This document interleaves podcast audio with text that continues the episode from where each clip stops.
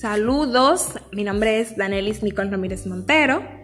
Soy estudiante de la licenciatura en Educación Inicial en el Instituto Superior de Formación Docente Salomé Ureña en el recinto Urania Montaz.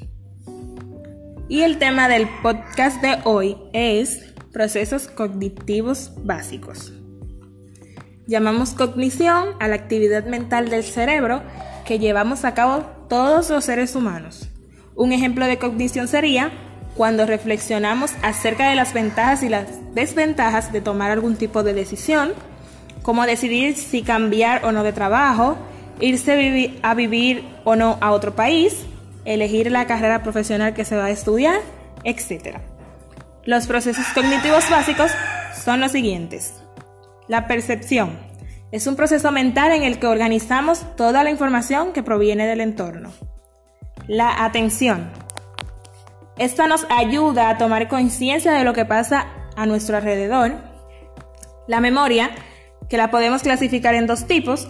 Memoria a largo plazo, es aquella que almacena todos los recuerdos durante mucho tiempo.